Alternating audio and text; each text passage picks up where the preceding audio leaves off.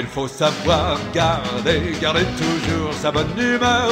Garder sa bonne humeur, garder sa bonne humeur. Il faut savoir garder, garder toujours sa bonne humeur. C'est ça, c'est ça le secret du bonheur. Bonjour et bienvenue à ce huitième épisode de Tous les profs en parlent avec Azra. Et Stéphanie. Donc aujourd'hui, nous sommes vraiment choyés quand nous avons la vedette avec nous, euh, la vedette Richard Pierre-Gilles, qu'on est très, très heureuse de recevoir. Et merci euh, d'avoir pris dans ton, du temps dans ton horaire occupé. Ben, Alors, euh, merci à vous. On t'invite à te présenter. Commençons à connaître, mais qui est Richard Pierre-Gilles? C'est une présentation. Je veux vous remercier d'abord aussi pour l'invitation. Ça fait longtemps que je voulais venir, donc euh, là, je suis content d'y être. Richard Pierre-Gilles, bon, moi, je suis un enseignant euh, depuis euh, 33 ans maintenant. Ouh là là! Euh, ouais, ça Presque mon âge. Presque, presque. Ce qui veut dire que tu aurais été une de mes élèves, hein, Ça probablement. aurait pu, oui. Tout à fait aussi. Euh, je suis papa, je suis euh, papa de deux garçons, je suis marié avec la même euh, femme depuis... euh, en fait, je suis avec la même femme depuis 33 ans. Wow! Donc, euh, j'ai commencé à enseigner euh, euh, dans les maritimes.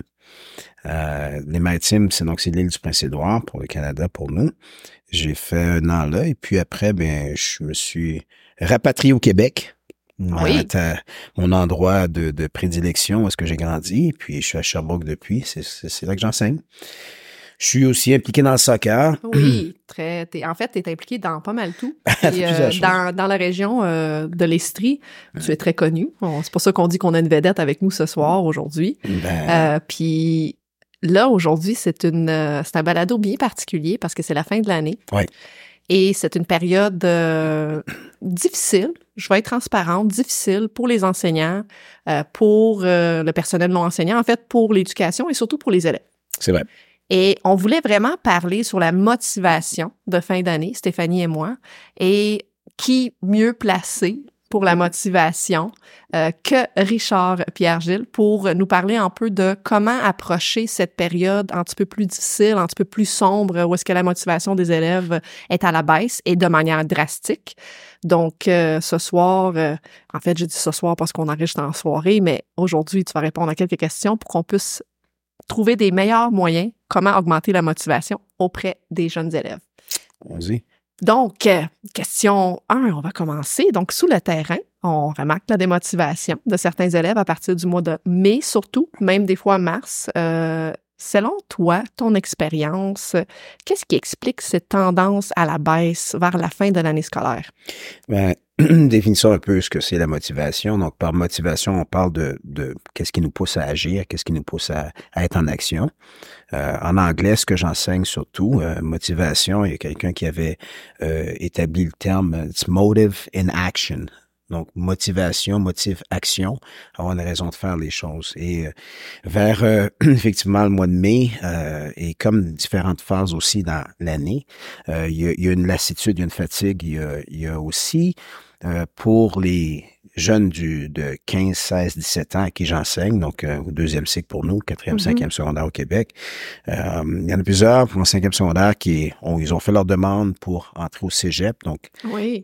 après qui ont soit reçu une, rép- une réponse positive ou pas, ou qui sont dans, en attente et tout. Donc, il y a une forme de stress, une forme de d'anxiété. Et euh, chez les secondaires 4, leur premier examen du ministère et puis tout ça. Donc, euh, on sent qu'ils euh, ils ont travaillé, ils ont été euh, euh, vraiment sur la sellette pendant un certain temps. Puis Mhm. là, il y a une baisse d'énergie. Mais cette baisse d'énergie-là est couplée aussi par euh, euh, plusieurs changements, plusieurs facteurs aussi. Donc, il n'y a pas une seule chose qui... Oui, parce que ça affecte tous les élèves de tous les Ouais. niveaux. Là. On parle de première année, maternelle, Oui, oui. jusqu'à Le, le beau temps arrive aussi, tu sais, le Ouais. soleil, Ouais. le besoin de liberté, le- surtout en deuxième cycle, en 65, euh, je me souviens, lorsque euh, le beau temps arrivait avec aussi euh, le permis de conduire, euh, Mhm. fait que là, on voyait vraiment le besoin de, de décrocher un peu plus rapidement que, que durant l'hiver. Ben, tu sais, il y a, il y a un sage que, que je suis depuis longtemps. Euh, Toi? moi, non, pas moi. Moi, j'en- pas toujours sage, j'essaie de l'être, mais il y a, il y a- et, et puis, euh, ce qu'il ce qu'il disait, c'est where attention goes, energy flows. Donc, où est-ce qu'on porte notre attention, c'est là que notre énergie se dirige. C'est un principe qui, euh, s'applique aussi auprès des jeunes parce que là, dans tout ce qu'ils font, et là, tu t'as donné un point qui est important, Steph, c'est, tu sais, des distractions Mhm. aussi. Donc, Oui. euh, là, ton, ton focus, ton niveau d'attention, ce vers quoi tu portes ton regard, ben, il change. Mhm. Et là, on peut, on peut euh, se, euh, se dépenser à autre chose, on peut ressortir. Ici, on est, on est longtemps enfermé. hein. Oui. Oui, Puis oui. là, de pouvoir faire ça, puis euh, il y, a, il y a- il y a plein de facteurs qui font aussi que on, on a cette euh, baisse de régime. Puis euh, c'est ça. Donc, euh, dans ça la motivation. euh, ça arrive en fait auprès des enseignants également. là. Ouais, C'est- absolument. pas juste qu'on parle des élèves, mais Absolument. les enseignants aussi vivent Ouais. une, euh, un manque d'énergie vers la fin de l'année scolaire, ce qui affecte directement leur motivation euh, Oui, à aller chercher encore plus d'énergie auprès des élèves. Donc, euh, C'est- C'est comme la métaphore qu'on n'arrête pas de dire que c'est euh, l'année scolaire, c'est un marathon, puis là, à partir de la fin de l'année, c'est le dernier sprint final, mais il y a beaucoup d'élèves qui voient ce sprint final-là comme beaucoup plus d'énergie que durant l'année, donc c'est déjà difficile pour la motivation de de voir la finale avec le sprint, de mettre Ouais. beaucoup plus d'énergie. là. ouais. Ouais, le dernier sprint. Puis il y a, il y a plusieurs gens qui ont établi des, des facteurs ou des éléments, des composants de la motivation. Donc, on- une fois qu'on l'a défini en disant que c'est ce qui nous pousse à agir, euh, il y a, j'ai, j'ai fait un petit peu de recherche là. Ben oui, ben oui, c'est ça. J'ai l'impression qu'on va faire de- des plugs. Là. Euh, Ben ouais, on mais est prêts, on est Bon, ben, des petits plugs des fois aussi.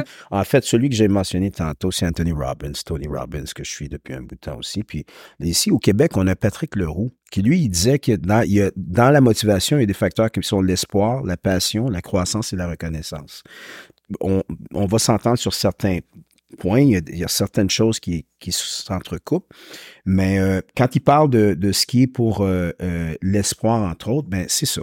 Euh, si tu sens que tu n'as peut-être pas hein, euh, quelque chose devant toi, ce vers quoi, quoi tu tends, puis que tu peux l'atteindre, ben, tu sais, c'est sûr qu'à un moment donné, tu te dis, ah, pourquoi je fais ça?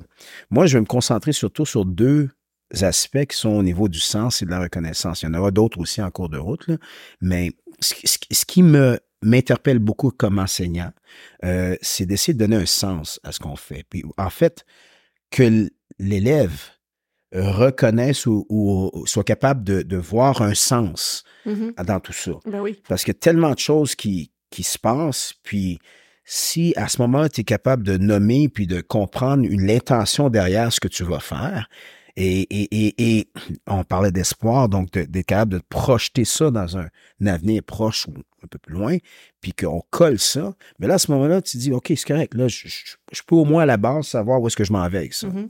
Donc ça, ça, je ça. pense que c'est important pour... euh, pour euh, Parce Puis, que euh, je sais, toi, tu avais, Stéphanie, également les, les, les, les, facteurs de bio, en fait, Oui, euh, qu'on euh, parle. ben, euh, ça rentre aussi dans euh, les, les, euh, les trois facteurs de bio qui est euh, le sentiment de compétence, le sentiment de contrôle, puis euh, en fait euh, le sens, donc la Mhm. contextualisation. Puis ça rentre aussi dans la transparence qu'on parle avec les planifications, puis Mhm. tout, de plus tu tu dis d'avance c'est quoi ton intention pédagogique et le pourquoi qu'on fait ça, plus l'élève va un comprendre le sens du travail, puis il va être un peu plus motivé et engagé.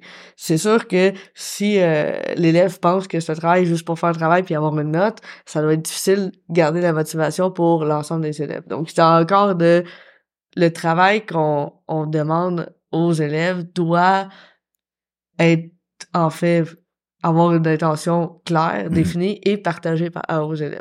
oui. Donner un exemple concret en cinquième oui, secondaire. on aime ça, des exemples Bon. concrets. tu sais, mes élèves en cinquième secondaire en anglais, ils vont faire un, un discours. Ils ont un speech à donner. Vous vous en souvenez? Ben oui, ben oui. Oui. C'est- un, tra- un travail que les élèves apprécient beaucoup. Là, ils nous en parlent. Moi, je vais, Ouais, tu parce qu'on a dire- enseigné euh, moi puis Richard euh, la même année euh, dans- Ouais. avec les mêmes élèves. Ouais. Puis euh, après le discours, j'avais la, les classes là, puis euh, c'est sûr que dans ma classe on parlait de ça là. Oui, fait que je t'invite un peu à nous en dire de ce projet parce que ça peut inspirer Oui. nos auditeurs, auditrices qui écoutent. Oui. Ben, c'est euh, pour ça, ce projet-là, j'ai commencé il y a plusieurs années, puis c'est un peu un rite de passage pour moi en cinquième secondaire. Ce qui veut dire que dès le début, le premier cours de l'année, ils savent qu'à la fin de l'année, ils vont faire un discours. Tout de suite, la table est mise. Fait que tu as un discours d'environ cinq minutes à faire et euh, les sujets, sont au choix, mais il y a un canevas. Donc, c'est soit un valedictory address, qui est un discours de fin d'année où est-ce que tu, tu parles de ton parcours euh, d'étudiant et puis ce que tu as appris, ce que tu as mené toi, ou euh, tu as un discours qui est vers une cause qui t'est qui t'est chère et puis que donc tu bâtis ça en fonction de ça. Alors euh, le discours, quand on sait que parler en public, c'est à peu près la deuxième euh, crainte. Sais, après, il y en a qui ont plus peur de parler en public que de, que de mourir, pour certains. Donc, fait que ça, tout de suite, ils savent qu'ils vont affronter une peur. Et, et, et dès le jour 1, tout ce qui est fait au courant de l'année, est bâti un petit peu, un petit peu au fur et à mesure en fonction du discours. Et au fur et à mesure que l'année progresse et pendant que ça va, il y a des moments clés, justement dans des moments qu'on parlait aussi, puis j'irai, je reviendrai sur la, une réponse encore plus précise par rapport à la démotivation. On parlait du mois de mai. Ben il y a des moments clés où est-ce qu'on vient puis que je leur dis, vous vous souvenez, si on vient de faire ça, c'est en fonction du discours. Vous allez pouvoir réinvestir ça, euh, les, les, les, les, literary devices, euh, les tournures de style, les figures de style euh, euh, telle autre chose par rapport à ça, euh, tel sujet qu'on a abordé. Puis plus on se rapproche, ils ont aussi des modèles, des gens qui l'ont fait, des exemples et tout. Donc, tranquillement rendre ça accessible, mais c'est de morceler tout ça, de façon à ce qu'ils voient que non, on déroge pas. Le, but, comme tu l'as mentionné, c'est ça. Vous allez le faire. Ouais. Puis, et, tu vas réussir. Oui. Ah oui, puis il y a de la fierté là. C'est un des des travaux que je voyais le le plus de fierté dans les yeux là parce que c'est c'était très demandant. Mm-hmm. puis il euh, y en a qui ont vraiment euh, mis ça à une tournure personnelle. Donc euh, c'est ça ça motive beaucoup lorsque qu'ils apportent leur sens propre à eux c'est ça. Moi, je pense que la, je voulais vraiment porter une attention particulière sur le fait que c'est un projet qui est commencé en début d'année. Oui. Je pense que ça a un impact majeur pédagogiquement parlant, mais aussi pour la motivation. Donc, ils savent dès le départ, c'est comme un peu, on parle du marathon, mais ils savent la ligne d'arrivée et qu'est-ce qui doit être fait. Exactement c'est important de spécifier des fois des projets. On a tendance à faire des projets sur une semaine, deux semaines, une étape, mais c'est important de tenir compte dans la planification qu'il faut avoir des projets annuels pour garder la motivation, pour les amener à réincorporer des apprentissages, puis amener un résultat final qui aurait qui avait été travaillé pendant les dix derniers mois. Je pense que c'est la clé de mon côté euh, pour une meilleure motivation à la mhm. fin de l'année parce que c'est un projet qui a déjà été entamé puis qui travaille. Et là, là ils s'en vont voir la, la, finalité. Donc il y, a, il y a une fierté derrière ça. Puis je pense que c'est vraiment un, un, un, point important à mentionner parce que tu te commences en début d'année. Donc, ben ça a quand même une importance pour la ben motivation. L'autre aussi euh, aspect motivant pour euh, les élèves, c'est euh, l'aspect de la progression. Étant donné que c'est un travail durant toute l'année, y a, on oublie le « tu t'en prendras au prochain chapitre », c'est vraiment la rétroaction que je te donne étape par étape, mais ça va te servir à un but précis. Donc, la rétroaction doit être beaucoup plus significative pour eux que les, les classiques tu t'en reprendras. Ouais. oui, non, c'est C'est le fun parce que c'est un projet qui peut être adapté à, tous les niveaux, en fait. Absolument. Tu sais, j'adore, euh, toi, c'est quand même une finalité de fin de parcours euh, éducatif secondaire, mais tu sais, je pense à nos auditeurs auditrices, c'est quelque chose qui se fait à tous les niveaux. C'est un projet qui peut être appliqué à tous les niveaux. Absolument. faut juste l'adapter à qu'est-ce qu'on veut les amener à dire à la fin de l'année, quelle, euh, quelle approche on veut qu'ils prennent. Fait que j'adore que merci de ton partage. Ben, c'est un super de beau projet. Nous autres aussi, on en avait entendu parler. Donc, euh, on est bien heureuse que tu partages avec nous. Oui, puis ça, ça m'échappe parce qu'il y a des choses qui, extraordinaires qui sont passées dans, dans ce processus-là. Parce que, bon, on parle du sentiment de, euh, de, de, quand tu parlais aussi de contrôle. Moi, deux anecdotes rapides euh, et et puis là, tu parlais de personnel. Ouf, ça, l'an dernier, c'était dans le très personnel. Puis des gens qui, qui avaient subi euh, des, des, traumatismes dans leur parcours et puis qui ont accepté d'en parler. il faut dire que le discours se fait dans notre amphithéâtre. Oui. Devant public. Le public, c'est les élèves de cette classe-là.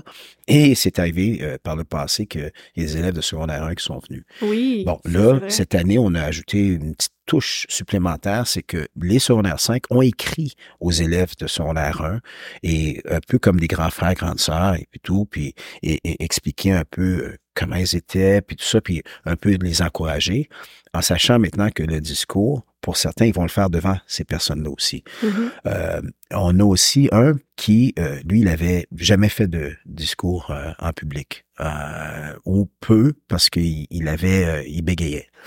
Et euh, c'était c'était une source de stress et Mhm. d'angoisse pour lui. Mais c'est un musicien hors pair. Puis je me souviens qu'il avait performé euh, sur la de- devant le public. Et puis on, j'avais joué avec lui un, un- un peu. Puis euh, durant ce spectacle-là, parce que je savais que c'était une source d'angoisse pour lui, qu'il il, il voulait pas le faire. Je suis passé, puis je l'ai vu, j'ai dit, écoute, tu sais que tu as déjà réussi, hein? Tu as déjà réussi parce que tu es sur scène, tu fais ça.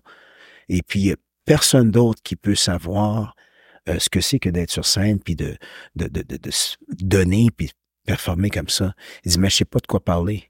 J'ai dit, oui, tu sais de quoi parler.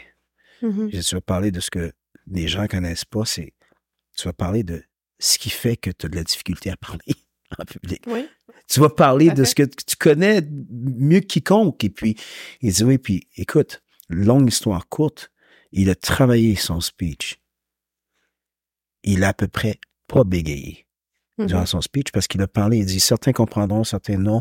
Voilà, puis tout ce qu'il a vécu, et puis il a donné suite. Je t'en parle, c'est émotif. Écoute, Ah, ben c'est sûr, j'ai la chair de poule, tu m'en parles. Puis... on a, il a eu un standing ovation. Ouais. Son meilleur ami a couru sur scène pour l'entrelacer. Le groupe est venu. Wow. Ça pleurait. Tout le monde était là. Puis, lui, c'est comme, c'est une réalisation. Écoute, Mhm. euh, puis, pour moi, ça a donné aussi une valeur supplémentaire à ça parce que quand on parle de, de, de- du sentiment de compétence, mais aussi du pouvoir qu'on a, et, et, et c'est libérateur aussi parce que faire face à ses peurs, Vraiment. si on a assez justement de, de force d'agir qui nous permet de, et je dis souvent ça, ce que tu désires ou ce que ce qui t'attend ou le succès que tu convoites, il est juste l'autre côté de ta peur, juste l'autre côté de ta crainte. Et quand tu franchis ça, tu passes cette porte-là, c'est incroyable. Donc tu viens de gagner, puis c'est un, en anglais on dit un step up, c'est tu viens de franchir une étape monumentale qui va t'amener plus loin. Donc ça c'est un projet qui m'est à- vraiment à cœur ça pour euh, Oui, puis là, je veux mettre justement encore le, le, le petit accent sur le fait que tu as personnalisé le parcours du jeune. Mm. Tu as pris la peine de le connaître à l'extérieur de la classe. c'est vrai. Ça, ça porte une énorme valeur dans la motivation euh, dans laquelle il faut qu'on en, on en parle, on, on veut en jaser justement. Là, tu as parlé d'une histoire euh, extraordinaire, mais à travers ce que tu disais, moi, il y avait des petits « Ah, check, Ouais. check », tu sais, qui se faisaient automatiquement et, et le fait que tu as personnalisé son parcours, tu l'as amené à lui donner une expérience unique à lui, euh, je pense que c'est un facteur essentiel dans la motivation des jeunes à vouloir faire un travail. Je pense qu'un one size fits all, ça ne ça fonctionne pas. Non, tu as touché un point important parce que encore cette année, j'ai vécu quelque chose. Non, je sais pas, des fois, là, ça va être juste euh, comme ça, là, des, des, des jeunes, je, je les vois, là, tu sais. Puis, euh, puis là, je vais faire qu'une une élève avec qui j'avais plus de difficultés en début d'année. Parce qu'on en a comme enseignant. Ah, ben ça oui, fait c'est combien d'années, là? Il y en a qui est une affinité, puis euh, euh, l'énergie, c'est aussi le courant. Il passe, il passe pas, Mhm. mais tu as un travail à faire. On essaie de bâtir là-dessus. Tout à fait. Le respect toujours à la base, mais puis cet élève-là, je sais pas pourquoi, il y a quelque chose, puis pendant des mots. Et puis, euh, une des choses que je fais pour essayer de mieux connaître les élèves, c'est un petit sondage, un form. J'ai quatre questions. Tu sais, parmi celles-là, qu'est-ce qui t'allume, qu'est-ce que tu ferais différemment, puis Ah. ainsi de suite. Et Ça ramène à la gestion de classe, ça. J'aime ça. ben, puis, euh, dans le sondage, pardon, l'élève, évidemment, on, on- je les lis, là, il faut les lire. là. Puis, j'ai vu que cet élève-là, que je pensais qu'il était en contrôle, puis qu'il était, tu sais, confrontante un peu, puis tout ça, mon Dieu, il y avait une détresse, une certaine détresse. Puis cette détresse-là, c'était, je lisais que ses amis, elle sentait qu'elle avait pas, euh, elle, elle se faisait comme contrôler par ses amis. Mhm. Elle disait tout le temps oui, Ouais, puis elle avait tout le temps. L'adolescence. Et en classe, dans un exercice que je faisais, j'avais déjà lu ça, puis je l'ai vu, puis quand j'ai demandé dans le groupe, il disait, OK, ça prend un ou une porte-parole pour... Puis évidemment, dans ce petit groupe, on va souvent... Ils vont pas toujours là, mais là, je les avais laissés être avec euh, qui ils voulaient. Puis ses amis, ah, tu vas... Puis elle dit, pas encore moi, puis tout ça. Why me? Puis là, je me retourne vers les élèves, je dis, ouais, exactement. Elle dit, pourquoi, pourquoi elle? Elle dit, pourquoi pas toi? Puis, tu sais, pourquoi c'est tout le temps sur elle que vous rabattez, là, Zizi? Ouais, parce qu'elle devait dire oui à tout ce que. Exact. on lui Là, je, imposait, je ouais. savais, j'ai dit, puis je dis, toi, qu'est-ce que tu vas faire avec ça? Là, tu vas être, non. Puis là, elle- elle- je ne laisserai pas passer ça, puis telle affaire. Non, euh, là, ça va être à toi d'y aller. Puis je me Mhm. penche vers elle, je dis, feels good to take power. But, hein, ça fait du bien. Et, et Ouais. ça faisait partie des choses qu'elle avait dit. Elle me regarde sourire. Et ça a été un point tournant dans ma relation avec cet élève-là. Ouais. Puis ça a été quelque chose qui, maintenant, la motivation qu'elle avait pas, parce que la motivation se décline aussi dans le verbal, non-verbal, oui, dans, dans le physique, et où c'était bras croisés ou affaissés et tout, mais aussi dans l'écrit. Et dans cet écrit-là, j'ai pu euh, toucher à ça, puis ça m'a permis d'aller plus loin avec ces élèves-là. Puis maintenant, on est complices. Oui. Tu sais, donc, est-ce que oui, ça marche? c'est s'intéresser à la personne en, en premier lieu. Puis là, le jeune, en fait, va savoir que tu t'intéresses à l'humain. Puis pas juste le prof qui donne la matière. Puis, on en a parlé dans, dans le balado de la gestion de classe. C'est la relation, puis s'intéresser en premier à l'être humain va faciliter la motivation, l'engagement, même... C'est lié ensemble. C'est, c'est, c'est, c'est la base. Oui, l'importance de la relation enseignant-élève, c'est c'est phénoménal. Euh, les chemins qu'on peut parcourir une fois que la relation est bien établie. Puis euh, là, je vais pas prêcher pour ma paroisse, mais euh, justement, le bilan Zélexio, Exact, le bilan ça- sélectio. Ça permet vraiment de, de connaître l'élève, justement, à travers euh, ses- son état émotionnel, ses compétences clés, puis sa perception de lui-même, qui va fait. permettre justement à établir une relation de bienveillance beaucoup plus euh, présente. C'est une approche globale. Tout Puis là, c'est Vraiment, vraiment une, Vraiment. une lunette particulière que ça permet, parce que je me souviens, je l'avais Oui, toi, tu avais l'opportunité Ben de oui. participer au programme Ça a de été bilan. majeur. Oui, puis Ouais. euh, nous aussi, quand on avait passé là, les, les élèves que tu avais, on s'en rappelle, on avait regardé Ouais. les bilans ensemble, on avait fait « Ah, wow, OK, euh, c'était c'est extraordinaire. Ah, c'est une perspective vraiment intéressante. Tout à fait. Ouais. Fait que le relationnel, euh, j'adore. Donc, à partir des projets en début d'année, le relationnel, euh, là, je vais embarquer dans une question un petit peu plus pointue. Oui, parce donc. que je pense que moi, personnellement, Stéphanie, tu me diras ce que tu en penses, puis Richard, en fait, la question est vers toi, mais euh, la motivation, il y en a qui vont faire des erreurs de début de carrière ou est-ce qu'ils vont dire ah euh, je vais travailler ça à la fin de l'année, euh, ils commencent pas en début d'année. Donc est-ce que c'est quelque chose là, là, j'aimerais ça qu'on parle en fait de deux choses. Je- Moi j'aime ça faire multiples Mhm. questions en même temps. là. Stéphanie est comme bon encore. Euh, première question, c'est est-ce que la motivation devrait commencer dès la rentrée scolaire, en fait, à travailler sur les dix mois à venir? Et on en fait quoi quand on est un enseignant qui commence son contrat à la fin de l'année et se retrouve avec une classe démotivée? Donc, c'est un peu C'est partagé. deux, deux bonnes questions. Oui, tout à Puis- fait. Parce que ça arrive souvent à la fin. Ah, euh, euh, qu'il y a ça, des contrats sûr. de fin d'année. Tu te retrouves, tu as un contrat à temps plein à partir du mois de mars, février, et là, tu te retrouves avec une classe démotivée. Donc, quel conseil qu'on peut donner à ces élèves-là? Et est-ce que la motivation de début d'année, elle a une importance à la fin de l'année? Comment qu'on l'amène à la soutenir tout au long? Toi, Stéphanie, Ben, en fait, après ça, Richard. Moi, qu'est-ce que, que je vois dans la motivation? Qu'est-ce qui est euh, le but ultime à atteindre? Puis c'est un travail d'une vie. euh, donc, euh, c'est un travail euh, qu'on devrait commencer euh, dès le primaire, puis on continue euh, même post-secondaire. C'est de transformer la motivation extrinsèque, donc la motivation par des facteurs externes, à la motivation intrinsèque, donc de la motivation de la part de l'élève. Puis ça, Mhm. lorsque la ça. personne réussit à faire ça, euh, c'est un, c'est un- une réussite pour toute la vie. Euh, c'est un, c'est vraiment intéressant à, à atteindre. Donc ça, ça se travaille. Puis euh, pour réussir à faire des petits pas vers le but, euh, c'est sûr qu'on doit commencer au début de l'année là, juste pour leur montrer. Puis des fois, euh, on prend des des euh, des conseils de euh, de commencer par l'extrinsèque, donc donner euh, des fois des euh, des bravos, tu sais, des Mhm. encouragements de l'extérieur euh, pour que le, jeune, l'élève, apprenne par lui-même à se motiver par lui-même. Mais c'est vraiment Un travail de, de, de chaque de longue jour. haleine, en fait, à tous les jours. Là. Toi, Richard, est-ce que ça, ça s'applique la même chose Oui, pour toi? Ça commence oui. dès le mois d'août, là? Euh, oui, oui, ça commence dès le mois d'août, mais pas de la même façon. Je pense qu'au départ, c'est important euh, euh, que, que je bâtisse la- une certaine relation, mais aussi, je pense qu'il y a une interdépendance aussi qui doit euh, se créer éventuellement. Ok, il y a le fait que le jeune doit se parler, doit être capable de, de, de et comprendre que son langage interne, comme tu dis, puis c'est très puissant. Ça, euh, c'est c'est quelque chose qui, euh, en fait, c'est quelque chose à adresser. Ce que je leur dis, des fois, c'est, c'est, euh, je vais utiliser des termes anglais, mais que je vais traduire, c'est euh, awareness, donc la prise de conscience, amène à, à des choix. Donc, quand tu es conscient de quelque chose ou que tu prends conscience de quelque chose, tu te retrouves devant des choix à faire. Et ces choix-là, si meilleurs sont tes choix, meilleurs seront tes résultats. Mhm. C'est Donc, euh, donc, il y a dans cette prise de conscience-là, euh, si je trouve des élèves qui sont pas motivés, ça, moi, je veux savoir, euh, c'est quoi leur relation avec l'école? C'est quoi leur relation avec le travail? Le rapport? Mhm. Parce que, euh, un exemple probant, il y en a qui ont un rapport épouvantable avec l'argent. Si on parle d'argent, ben, ils dépensent, ils font tout ça. Donc, puis après, ils se demandent pourquoi ils n'ont pas d'argent. Oui, Bon, tout à fait. donc, et, bon, le rapport que tu as avec les gens aussi, ben ça, ça s'applique aussi. Donc, comment tu, tu, tu vois, as ton rapport avec l'école, l'éducation, l'enseignement? Je prends maintenant ma matière. Il y en a qui ont un rapport épouvantable avec l'anglais.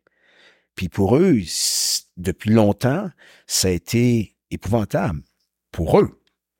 Alors moi, je veux, je veux être conscient de ça. Je veux qu'on ait ce dialogue-là. Puis après, peut-être, est-ce qu'on peut faire un deal? Mhm. Ben Oui. oui. Est-ce ben qu'on oui. peut s'organiser Oh. de faire. Est-ce qu'on peut apprendre à entendre sur ça? Parce qu'on peut pas tout régler. Non. Alors là, une fois que on a ça, dis-moi, en tout respect, tu sais que j'ai une job à faire, puis toi aussi. Et alors, dans ce travail-là qu'on a, on peut établir un rapport. Puis on va prendre un- un- un- une entente et puis on va avoir un contrat moral puis un contrat social. Dans ce contrat-là, écoute, est-ce qu'on peut s'entendre aussi sur les paramètres de ça? Est-ce qu'il y a des balises à ça? Une balise, par exemple, en cinquième secondaire ou en quatrième secondaire, tu vas avoir un examen au bout de ça. Tu, vas avoir ton diplôme d'études secondaires. Euh, il y a des choses qui sont immuables. Entre les deux, on peut jouer un peu, mais il y a des choses, il y a des contraintes. C'est comme pour ton permis de conduire. Hein,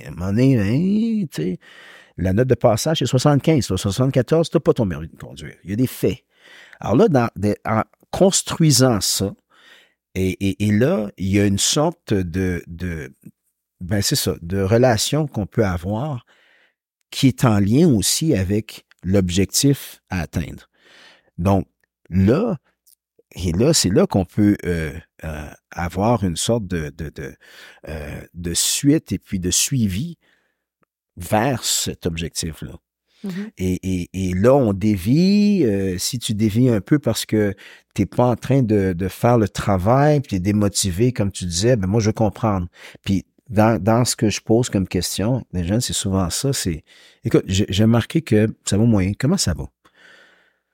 Alors, la question « comment ça va ?» je la pose souvent. Comment ça va aujourd'hui? Ou comment ça va maintenant? Ou dans ces, ces derniers temps? C'est important aujourd'hui, maintenant, ces derniers temps, parce que je veux aussi établir la notion de non-permanence de cet état-là. Ah ben oui, tout à fait. Alors, quand je te dis comment ça va ces, ces derniers temps ou comment ça. Donc, il y a eu d'autres temps où est-ce que ça a pu bien aller, puis maintenant, ça va peut-être moins bien. C'est ce que c'est mon constat. Corrige-moi. Alors là, à ce moment-là, une fois que je te pose la question, j'ai plus rien. Là. Je veux entendre une réponse, puis ça vient de toi. Puis de là, je dis, écoute, je peux peut-être me tromper, mais si je te pose la question, c'est parce que j'aimerais savoir comment on peut, on peut naviguer Oui, à travers ça. Là. Je pense que le fait que tu établis une relation avec tes élèves, c'est beaucoup plus facile à l'élève de répondre à la question. Un enseignant qui n'a pas nécessairement établi une relation avec l'élève va lui poser comment ça va, la réponse va être Ah ça oui, c'est pas de tes affaires. Exactement. Exact. Donc, euh, c'est ça aussi, c'est important à, à- à le mentionner parce que ils vont être beaucoup, les élèves vont être beaucoup plus enclins à répondre une fois que le- la, la relation est établie. Comme tu as dit, que ça soit une relation de contrat parce qu'on peut pas toutes les avoir, là, euh, les élèves, mais il y a quand même une façon de les approcher. Et ils vont dire, regarde, on a un travail à faire les deux. Oui. Euh, comment qu'on se rejoint euh, ensemble pour passer à travers le marathon. Mais tu vois, Euh, ça, c'était quand je commençais justement à enseigner parce que dans mes premières années, j'ai fait beaucoup de suppléances. Ça fait que je, je me ramassais dans les classes, des fois des classes que... Ben justement, ça répond la- à ma deuxième question de un enseignant qui arrive euh, à la fin de l'année, il y, a un, il y a un nouveau contrat, surtout un jeune enseignant. Ouais. Des fois, ça peut être aussi un, un enseignant expérimenté Ouais. qui arrive. Le mois de mars, il y a un contrat à, à temps plein.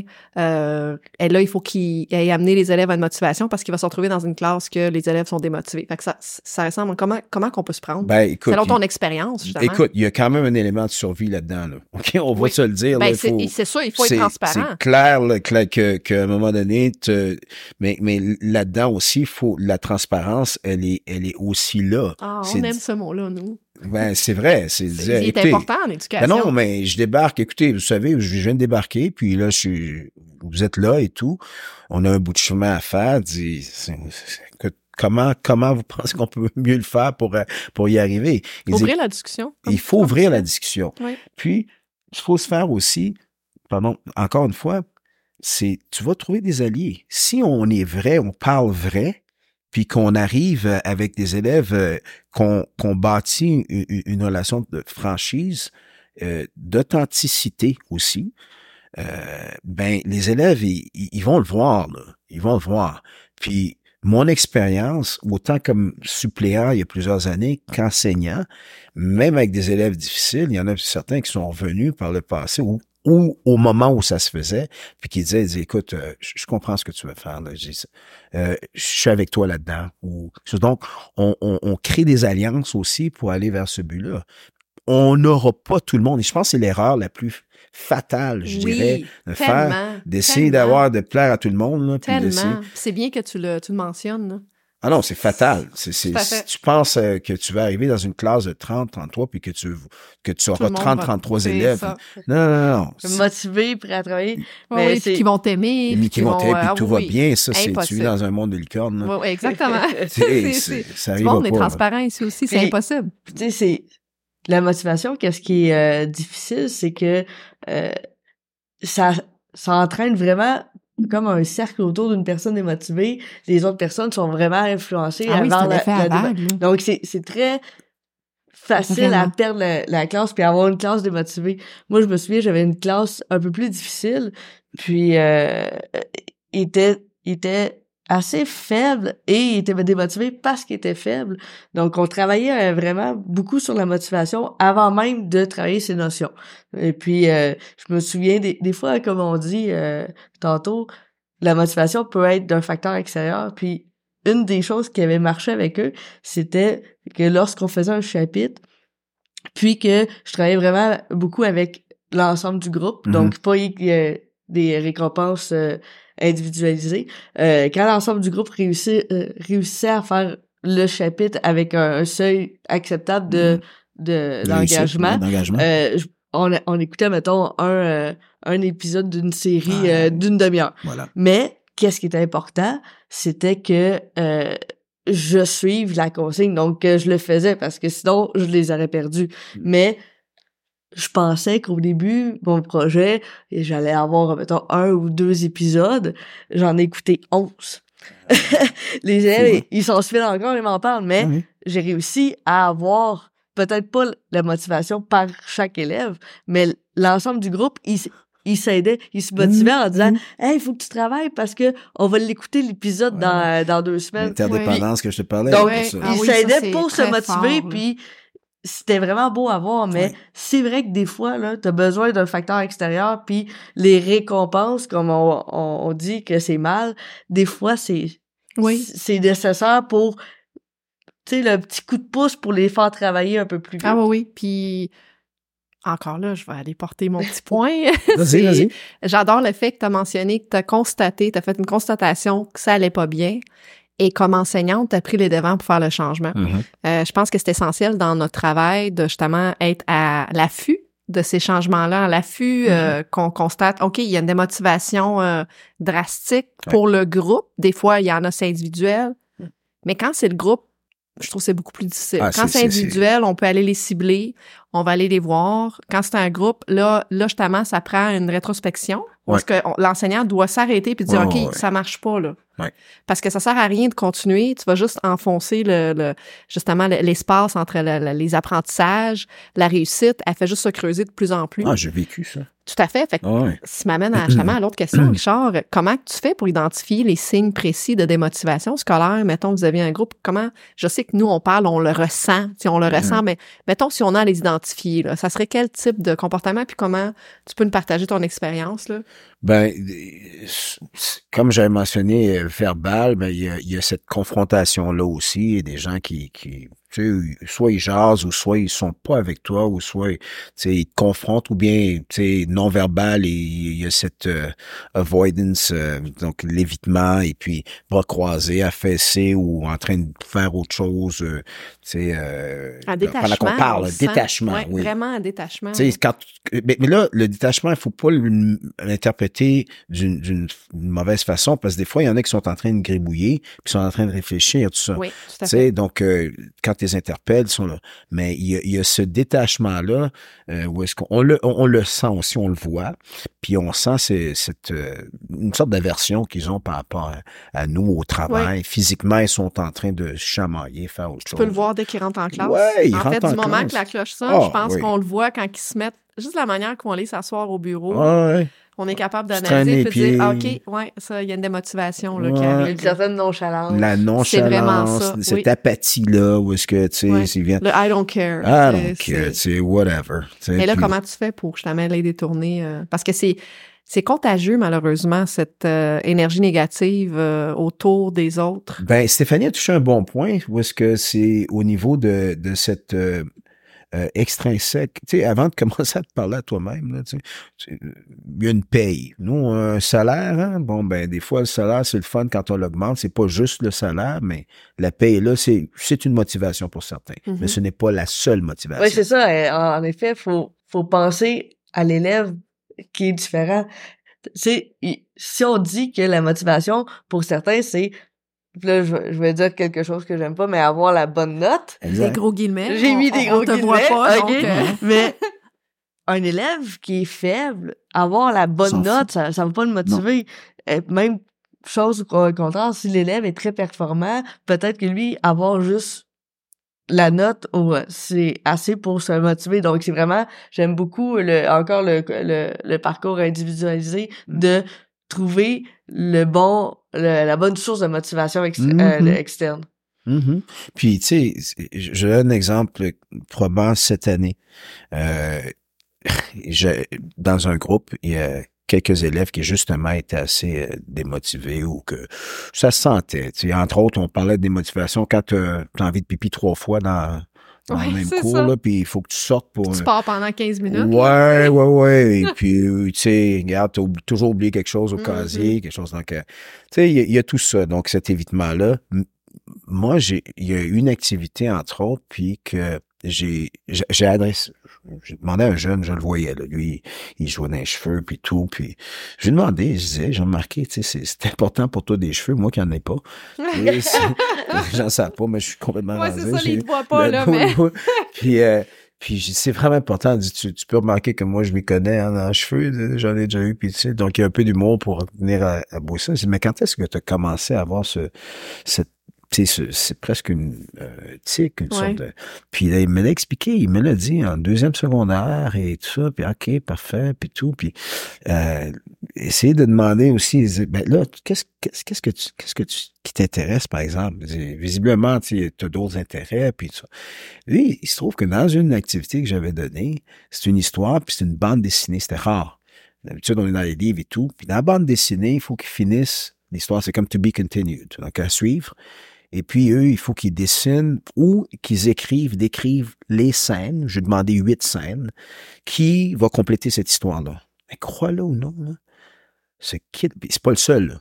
J'en ai trois, quatre qui, de mes plus grands démotivés, ils ont pris ça à cœur tellement ils ont dessiné puis tout. Ils est-ce que je peux le ramener à la maison? Euh, OK, ramène à la maison. Non, mais c'est parce que j'ai des détails, des trucs qu'il faut que je vérifie, puis tout, ils allaient coller. Écoute, ils ont passé des heures sur un projet qui, pour moi, allait prendre un cours.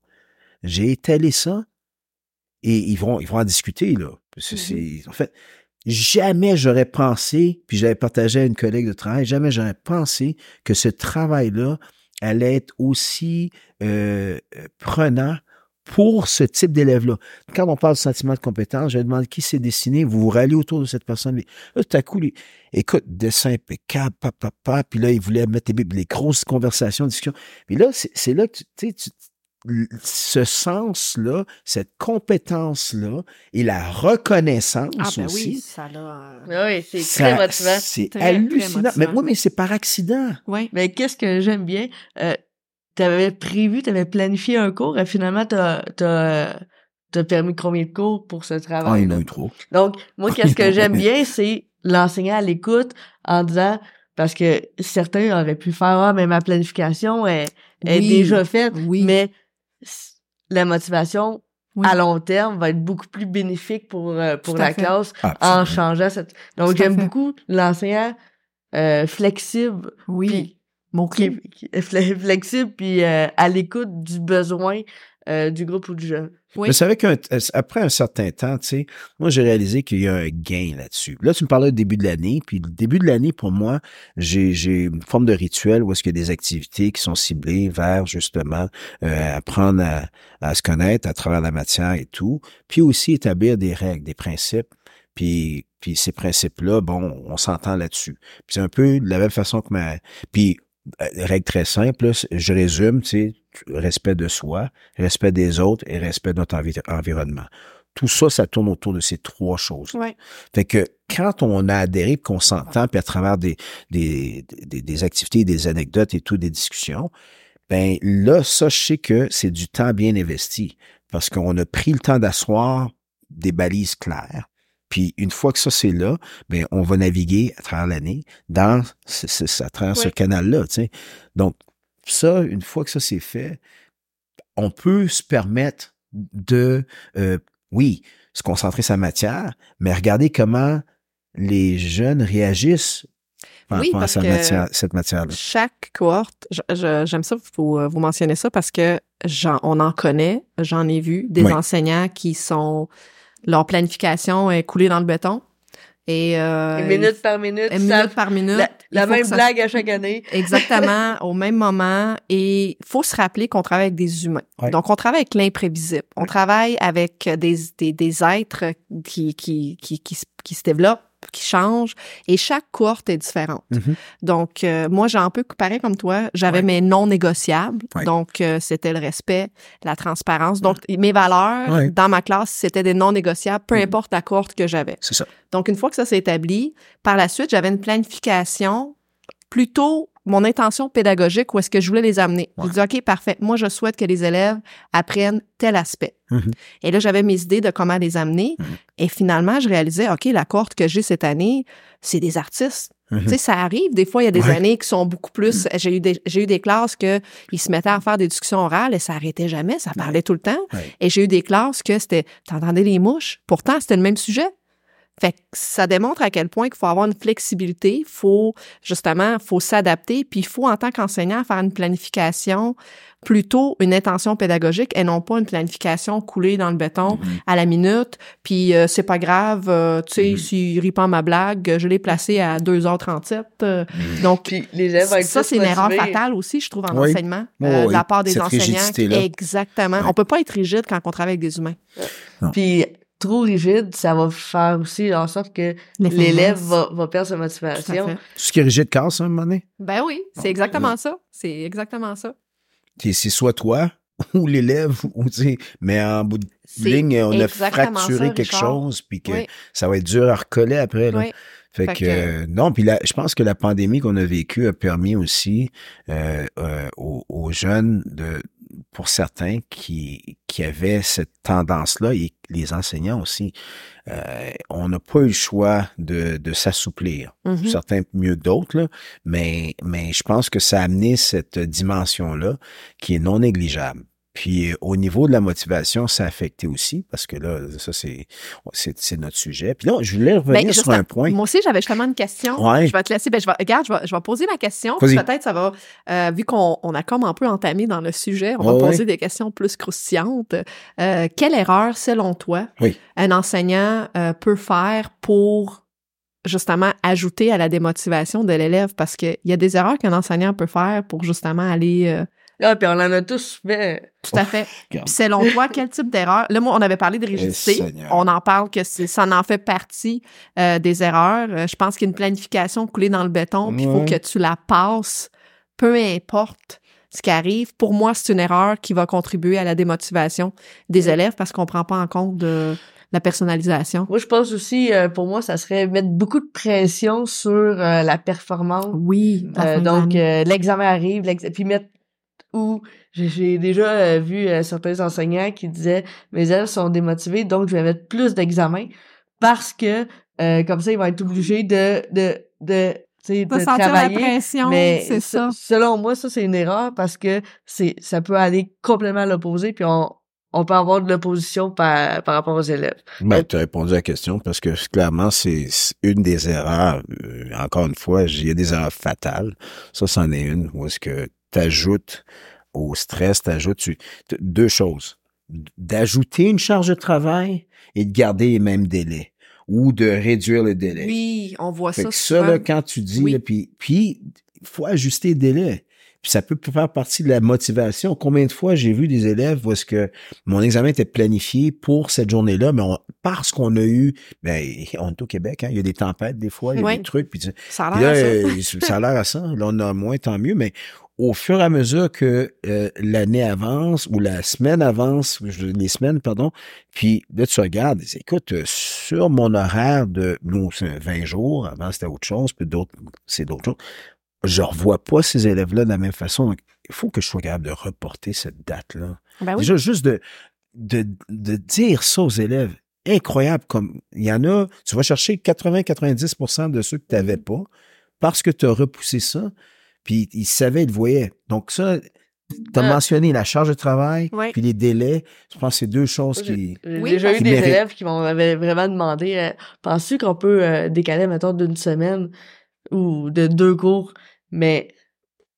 en acceptant, puis en. Attends, moi, c'était vraiment un dis-moi tes arguments, ainsi de suite. Puis les deux cours qu'on a fait, un, un- on a décalé, ils travaillaient super bien Voilà. parce que si on est trop rigide, là, ils, ils vont faire ben ça Ouais, sert à rien que, que je travaille.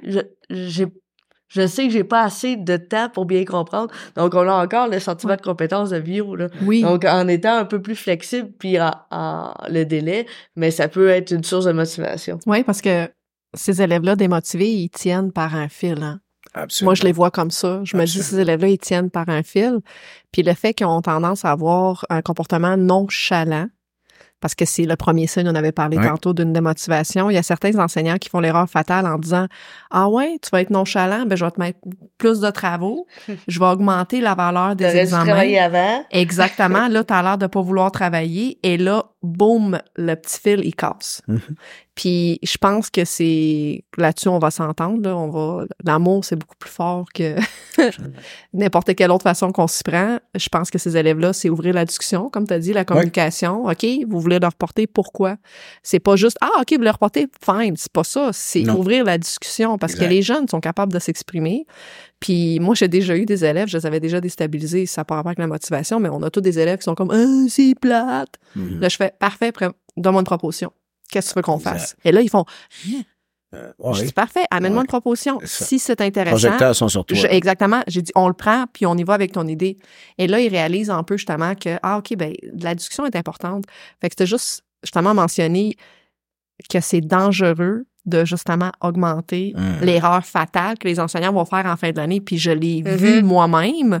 Moi, je l'ai pas faite, mais je l'ai vu autour de moi où est-ce que l'enseignant va sais, frapper encore plus fort en disant Hey, c'est la fin de l'année, ça compte pour euh, X pourcentage. Là, t'es nonchalant, t'as l'air de, de rêver à l'extérieur. Fait qu'à la place, je vais aller te matraquer encore plus. C'est une erreur Il fatale. reste huit cours, il me reste un chapitre à passer. On va le faire parce que c'est important de passer tous les chapitres. Tout à fait. Mais moi, qu'est-ce que j'ai aimé de que tu as dit tantôt, c'était euh, qui tiennent à un fil.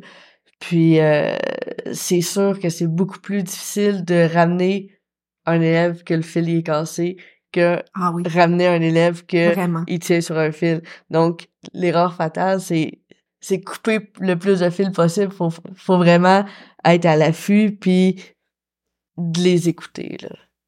Ben oui, c'est c'est- tout ça. Regarde, euh, j'avais une idée de tout ce que vous avez mentionné, puis effectivement, moi je pense que quelque part aussi se sentir écouté, puis sentir que Oui, euh, là tu, tu mentionnais les, les, les- erreurs fatales euh, pour euh, au niveau du euh, du délai, puis tout ça.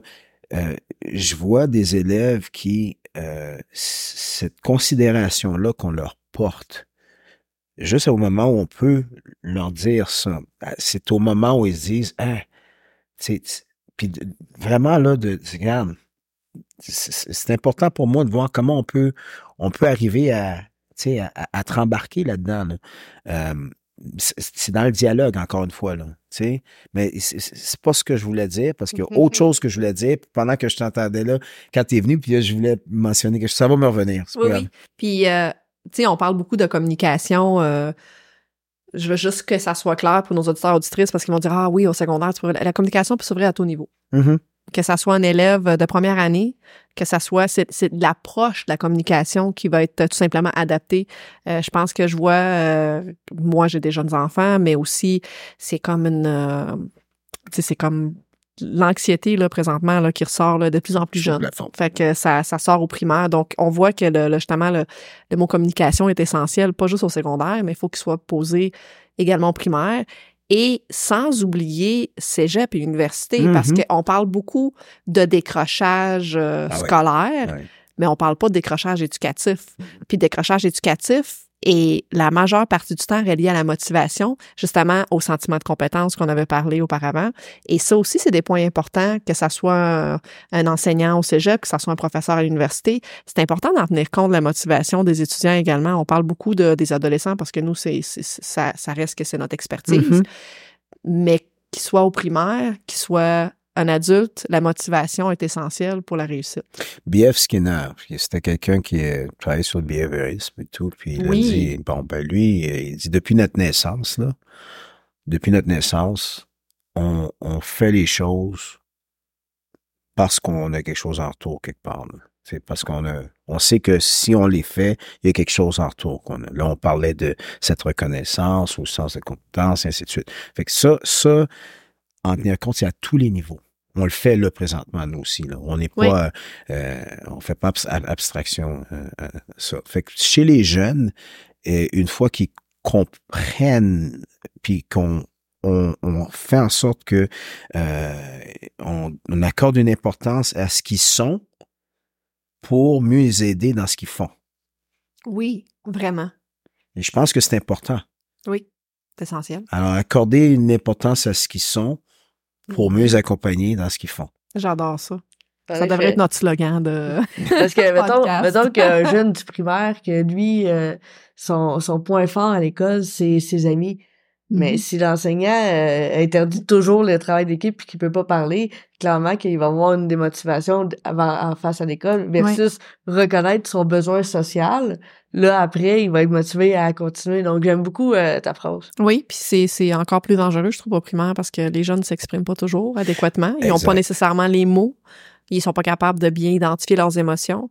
Et l'enseignant va voir ça comme Ah, OK, garde, on pense à d'autres choses. Et c'est là que ça se creuse, en fait, tranquillement, Ouais. vers le secondaire, cette Ouais, euh, variante de démotivation qui vient de plus en plus, frapper de plus en plus fort. Absolument. Tu as mentionné les moments aussi au tout début euh, de notre entretien, puis euh, quand- comment au mois de mai, puis tout. Puis dans les questions, il y a un exercice qui que j'ai fait qui pour notre calendrier à nous.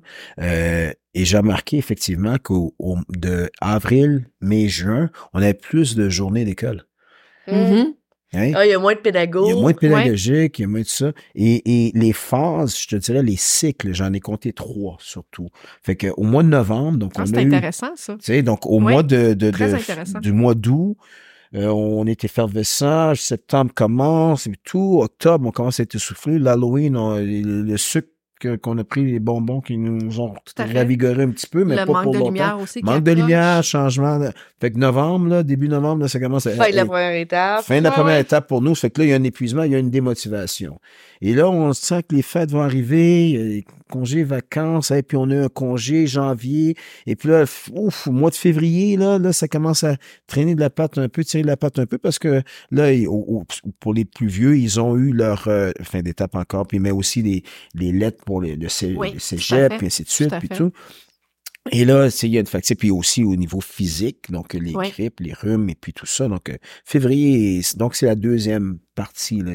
Et mois de mai, si, si on calcule, c'est aux trois mois.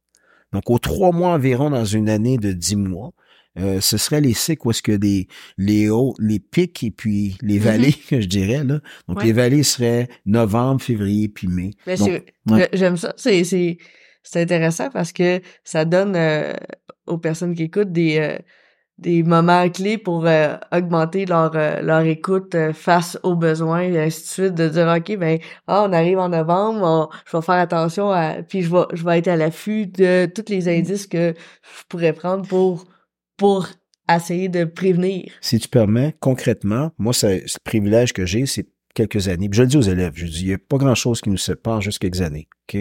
Puis les années que j'ai, ben, c'est des années d'erreurs, des- d'essais, puis tout, puis qui me permettent d'avoir un discours, un dialogue. Puis, écoute, des fois, je vois le mur arriver, puis toi, tu refuses, puis tu vas le frapper. Puis d'autres Mhm. fois, je sais pas s'il y en a un mur ou pas, mais regarde, je peux me dire que les projections, tendances sont que... Et euh, avec, avec tout ça, tu sais, Ouais, avec tout, ce, tout ça, ce que ça, ça, ça me permet de faire, c'est aussi de préparer mes activités les plus fun à ce moment-là. C'est que Oui, j'ai des activités oui, qui, que je je trouve qui sont aussi, oui. intéressantes. J'adore que tu mentionnes ça. Fait que je sais que au fil des années, il y a des trucs que j'ai essayés puis qui, qui sont des succès, des ces winners. Fait que dans, vers le mois de novembre, il y a quelque chose que je sens, puis c'est, ça déstabilise un peu, mais ça sollicite quelque chose. Mois de février, puis mois de mai, ben, c'est drôle, les speeches arrivent vers le mois de mai, puis début juin, donc, euh, tu sais, on se rapproche de quelque chose Ouais. aussi. Puis, euh, Mais c'est excellent. fait que c'est ça. Vraiment excellent. ce concrètement, là, des, Oui. des trucs comme ça. Ou Oui. ne serait-ce que commencer ton cours avec, euh, sais un caout ou n'importe quoi, là, une activité qui, qui les dynamise un peu, puis tout, puis après, on va faire fait. quelque chose. Ou le garder comme récompense, quand on parlait de ça aussi. Là. Donc, c'est c'est des moments clés où est-ce qu'on peut investir un petit peu vers, vers quelque chose qui, qui, qui suscite un petit peu plus d'intérêt. Ou... Oui. Ouais, C'est très concret comme Oui, c'est très concret, vraiment. Fait que garder vraiment le, premièrement, euh, merci pour les mathématiques. Euh, il a pu nous calculer tout ça, Richard. Ah. Enseignant d'anglais, Ah d'ailleurs. ouais, mon père était prof de maths puis de Ah physique oui, c'est aussi. ça, exactement. Je suis très fier de moi. Une deuxième passion. ouais, je suis pas sûr. Euh, donc, euh, c'est ça. Fait que, que faire attention à ce cycle-là. Puis j'adore le fait que tu as mentionné justement varier les activités en fonction de ce cycle-là qui est important parce que c'est vrai. C'est vrai qu'on le fait, on a tendance à mettre des activités plus le fun quand on voit qu'il y a une activité, tu sais, la, Mhm. démotivation est beaucoup plus présente. On est comme, OK, on va aller, euh, on va aller les chercher, là. Faut aller les Mhm. chercher. Faut, faut tenir à ce fil-là pour pas, justement, qu'ils cassent vers la fin de l'année ou est-ce que c'est la- la- l'importance de la fin du marathon. Mais oui, on le fait dans notre vie personnelle pour certaines euh, étapes qu'on sait qu'on est démotivé. euh, mais on peut le faire aussi euh, professionnellement dans, dans notre euh, planification. C'est ça. Bon, écoute, le temps, il file. Euh, Je vois ça passer. Je suis super déçue parce qu'on a tellement de choses à en jaser. Il faudrait faire une partie 2. On dit tout le temps ça, faire partie 2, Ah ouais. partie 3. Euh, mais avant d'aller dans le top chrono des questions à connaître Richard Pierre-Gilles, on a euh, une dernière petite question que je trouve que est quand même très, très, très intéressante. Euh, à travers tout ce qu'on vient de discuter, euh, dans le fond, selon ton expérience, euh, quel est le conseil le plus important que tu peux donner aux enseignants pour encourager la motivation scolaire chez leurs élèves? Mais autant pour nous comme enseignants que pour les élèves, Oui. euh, c'est important de ben, il y a deux phases là-dedans. La première, c'est euh, c'est le sens, la raison de faire les choses. La raison de faire les choses, autant pour l'élève que pour nous aussi, sont le sens, la compétence. La compétence se décline comme est-ce que je peux le faire? Et si je le fais, est-ce que ça va fonctionner? Et si ça fonctionne, est-ce que ça en vaut la peine? Donc ça, ces trois questions-là, si c'est oui, c'est correct. On vient d'augmenter la, la, la motivation. Donc le sens, la compétence et la reconnaissance. Il y a Jim Howden que j'ai suivi plus tôt euh, dans mes premières années de carrière. Puis il y a une phrase clé qui disait Catch them being good. Ah, c'est bon, ça. Et puis ça, ça m'est resté. Puis donc, de saisir les moments où est-ce que les élèves font ces bonnes Mhm. choses-là et posent les bons gestes. On est trop souvent dans euh, la réprimande, dans ce qui est... Non, non, c'est qu- quand ils font quelque chose de bon, moi, des fois, au début, puis même encore maintenant, des fois, j'exagère presque. Tu sais, tu leur dis, « Wow, this is awesome! T'as sorti ça comment, là? » Puis là, ils se retrouvent, ils pensent que t'es, t'as perdu une carte ou quelque chose, là. Oui. Mais non, mais puis après, puis mais de- de- et, et les autres voient ça aussi, puis Oui. quelque part, ça crée ce sentiment parce que ben moi aussi j'aimerais ça avoir une tape dans le dos, quelque chose. Oui. Donc c'est des choses qui, euh, pour moi, sont clés. Alors ça, le sens, la compétence et la reconnaissance, ce sont des choses qui sont vraiment majeures. Puis pour le reste, mais on fait pour le mieux. Oui, j'adore ça. C'est très, c'est très humain. Ça va vraiment chercher notre euh, philosophie et notre euh, pensée vers l'éducation. Euh, donc euh, là, on se tourne un peu, on change de sujet. Euh, ben en fait, on reste sur le sujet. Là, on va aller vers Richard, Richard Pierre-Gilles parce qu'on veut connaître un peu. On a un petit top chrono à la fin avec sept questions. Et boy. Où est-ce que on t'invite à répondre? On veut connaître qui est Richard. On t'invite à répondre en une phrase le plus courte possible. J'allais dire deux, trois mots. Je sais pas ça, ça va être possible. Probablement que non. Euh, mais on essaie pareil. Donc, euh, les deux premières, c'est quand même relié euh, à ta première passion euh, professionnelle qui est l'éducation. Et les autres, c'est un petit peu plus personnel. Donc, euh, Crunchy. on est prêt, Stéphanie? Oui, top Excellent. chrono. Top chrono. Donc, euh, dis-moi, Richard, ta plus grande réussite en éducation, si t'en avais à nommer une? Mes enfants. En éducation. Ah, excuse. Il les a éduqués. Il les a éduqués. oui, oui, oui. Ils ont Bon. été motivés tout le long. ma, ma plus grande réussite en éducation, est-ce que tu parles d'un, fait de, Euh, C'est- Qu'est-ce que tu veux? Personnel. euh, le lien avec mes élèves, mes anciens élèves. Oui, ça, je suis, euh, je suis d'accord. Te connaissant, euh, moi aussi, c'est la première chose que j'aurais dit. Ben, parfait. Hey, il a fait ça en un mot, j'adore ça. Ben, quelques mots, peut-être pas un. Bien. Et euh, là, on va aller dans le côté plus sombre. Ta plus grande défaite en éducation? Euh, premièrement, je vais cruger. Oui. OK? Comme Parce je- que c'est Nelson Mandela qui disait, Oui. moi, hein, je dis, je dis, je, je, je n'échoue jamais. Je réussis ou j'apprends. Ah, c'est Voilà. Ben, c'est quoi le plus grand apprentissage que tu as eu en Bon, éducation? alors là, j'aime mieux la question. OK. Alors, mon plus grand apprentissage, l'humilité. Oui, c'est important, ça. Ouais, au début de notre carrière, des fois, on- il y a de l'orgueil qui embarque, là, mais c'est vrai qu'on apprend beaucoup. euh, Hey, je t'ai dit ça en un mot, hein? Oui, oui, écoute, euh, je- on, est, on est comme on a resté. euh, attends un peu, y a quelque chose qui s'en Non, non, il n'y avait rien d'autre. C'est merveilleux. Ça, ça inclut pas mal de choses. Super. Donc euh, là, c'est euh, plus personnel parce que Richard, vous le voyez pas, vous allez pouvoir voir la photo, mais euh, Richard ne vieillit pas depuis les dernières années. Euh, je pense qu'il y a quelque chose de magique qui se passe avec lui. Euh, donc, on voulait savoir euh, à quel âge exactement as-tu commencé à enseigner?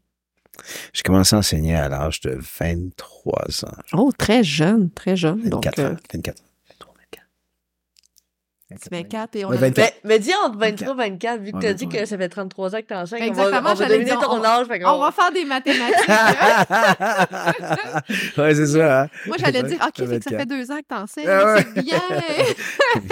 Euh, bon, euh, tu vois, là, on, va, on va trouver. Celui-là, je, je sais pas si tu vas être capable de, de répondre à un mot, mais ton plus grand rêve pour ta famille? Je sais que la famille, c'est très important pour toi, puis euh, je dois quand même le mentionner pour les auditeurs auditrices que t'es, t'es, t'as des beaux enfants, euh, t'as une femme extraordinaire, mais t'as une belle réussite familiale. Et toi, ton plus grand rêve pour eux, ça serait quoi, pour vous? Qu'ils soient heureux. Parfait, c'est exactement ce que je voulais entendre. Et pour le monde? Qu'on s'apprécie pour qui on est. Pardon? Qu'on s'apprécie. OK, j'aime ça on qu'on s'apprécie. Excellent. Bon, ben super, mon Dieu. Et là, on tombe dans le Nixonax. C'est quoi ton talent caché? La lambada. Qu'est-ce que ça appelle, Stéphane? La danse, non, la guitare. La guitare, oui, Ouais, ça c'est vrai. C'est, c'est vrai quand on voit dans les shows, euh, c'est euh, on fait oh. C'est ça, relation avec les élèves, là, t'as joué souvent avec les élèves, puis ça, ça aide aussi la motivation. Ben, euh, sais-tu quoi? Cette année, je fais deux prestations, puis c'est deux élèves qui me l'ont demandé. Une en secondaire 1, et wow. un autre en secondaire 5. Et c'est deux élèves qui, tu sais, c'est par contact et tout, puis ça, qui, qui ont demandé. Donc, on va faire deux prestations. Oui, puis je, je, je confirme, euh, c'est très talentueux euh, à la guitare, euh, Richard, et au chant également. On s'amuse. Et dernière question, quand même très importante, c'est quoi qui te fait sourire? Euh, Qu'est-ce qui me fait sourire? Seigneur, tellement de choses qui me font sourire. Tu peux en nommer plus qu'une. On peux en va- On va te laisser... euh, Euh, des gens bien, bien avec dans leur peau, dans ce qu'ils sont, puis des gens qui sont sympathiques, euh, aimants, accueillants, ouverts, euh, des choses, des situations aussi. Euh, Qu'est-ce qui me fait sourire? Tellement de choses, je te dirais. Là. La, la, la vie, autant par ses côtés qui sont dramatiques, mais la vie a ses, ses aspects cocasses et puis même dans le drame parfois.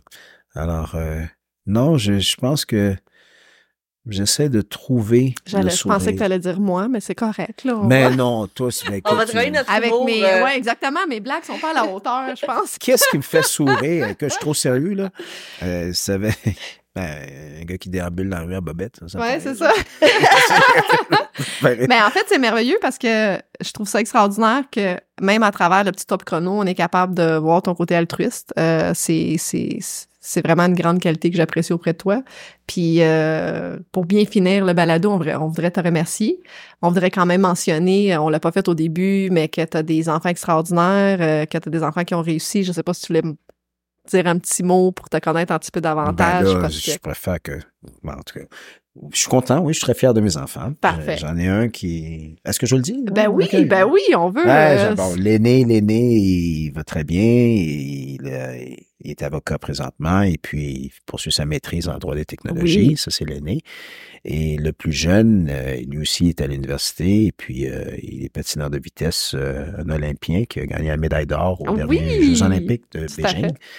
Et je te dirais que ma plus grande réussite à ce niveau-là, c'est que les deux vivent ensemble à Montréal et puis font leur truc, se respectent et puis dans une semaine ou deux, ils vont partir en vacances euh, ensemble en Italie. Ils vont passer trois semaines ensemble. Donc de voir que mes enfants s'entendent bien, vivent ensemble, puis qu'ils soient capables de, de, de, de, de venir à la maison, passer du temps avec les parents, Oui, puis que tout à fait. puis de, de, de passer du temps avec la famille. Alors pour moi, ça c'est, je te parle, je te dirais que ça c'est, c'est des choses qui me rendent très Ben, félicitations, en fait. euh, vraiment des belles réussites euh, familiales et professionnelles. On doit quand même le mentionner. Donc, euh, on te remercie beaucoup, Richard, d'avoir été avec nous Oui, aujourd'hui. merci. C'était euh, une belle euh, expérience euh, motivante. C'est pas la Euh, lambada, Steph, mais on peut toujours s'en prendre. Vraiment, vraiment, ça a été, euh, ça a été à la hauteur. Puis, euh, on t'apprécie beaucoup. euh, on C'est partagé en passant. Puis moi, je dois quand même le mentionner que tu as été un modèle pour moi, donc je te remercie de m'avoir été, de m'avoir euh, aidé également dans mes débuts en tant qu'enseignante parce que tu as été une inspiration. Tu l'es toujours d'ailleurs, et euh, j'ai été choyée d'avoir eu l'opportunité de t'avoir euh, à mes côtés Ben, comme je peux le dire devant grand public que toi aussi tu m'as aidé. Ah, bon, Beaucoup. ben, a été Alors on a grandi ensemble. Exactement. Ben, ben merci, merci beaucoup. Merci. Puis euh, pour euh, tous vos besoins d'évaluation, on vous invite à visiter zelexio.com. Merci pour l'écoute. À la prochaine. Merci Steph. Merci.